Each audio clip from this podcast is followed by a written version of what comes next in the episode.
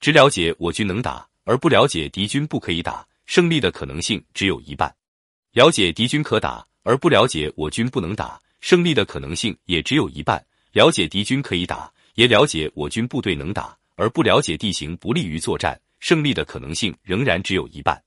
所以，真正懂得用兵的人，行动起来目的明确而不会迷惑，采取的措施变化无穷而不呆板。所以说，了解敌人，了解自己，争取胜利不会有危险。懂得天时，懂得地利，胜利就可保万全。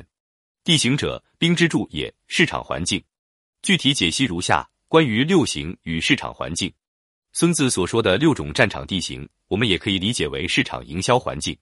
一种产品是否能够在市场立足，以及发展前景如何，一方面与产品的质量、性能有关，但更重要的是市场环境的制约。例如，孙武所说的通行，可以理解为一种大众化产品，你可以经营，我也可以经营，但效果好坏则取决于谁先占高阳之地。可口可乐之所以成为一种国际性饮料。其成功的原因主要是发明时间早而先声夺人，即先占羔羊，又以其独特的品味而使其他饮料产品无法替代。又如敌赢而勿从，那么不赢是否可以从呢？孙武的回答是肯定的。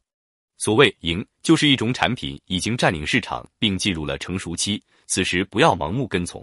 但是如果它还有许多不足，无论是款式或性能上都未达到赢的程度。那么，针对这种缺陷是大有文章可做的。二次大战以后，日本的鬼冢家八郎得知体育运动要大发展，便着手生产经营运动鞋。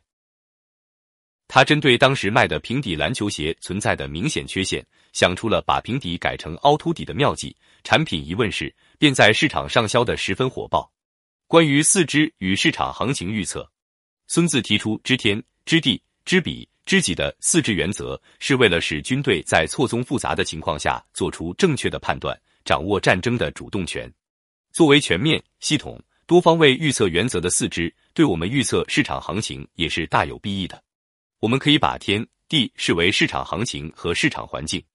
市场行情如晴雨表，处于不停的变化运动中，必须及时掌握其动向。一种产品营销的环境是由一些相对稳定的因素构成的，所以较易把握，但也必须准确的知。比指竞争对手的情况，己自然是指自己的情况。作为一个经营者，如果连自己的优势劣势都搞不清，又何以用己之长攻人之短？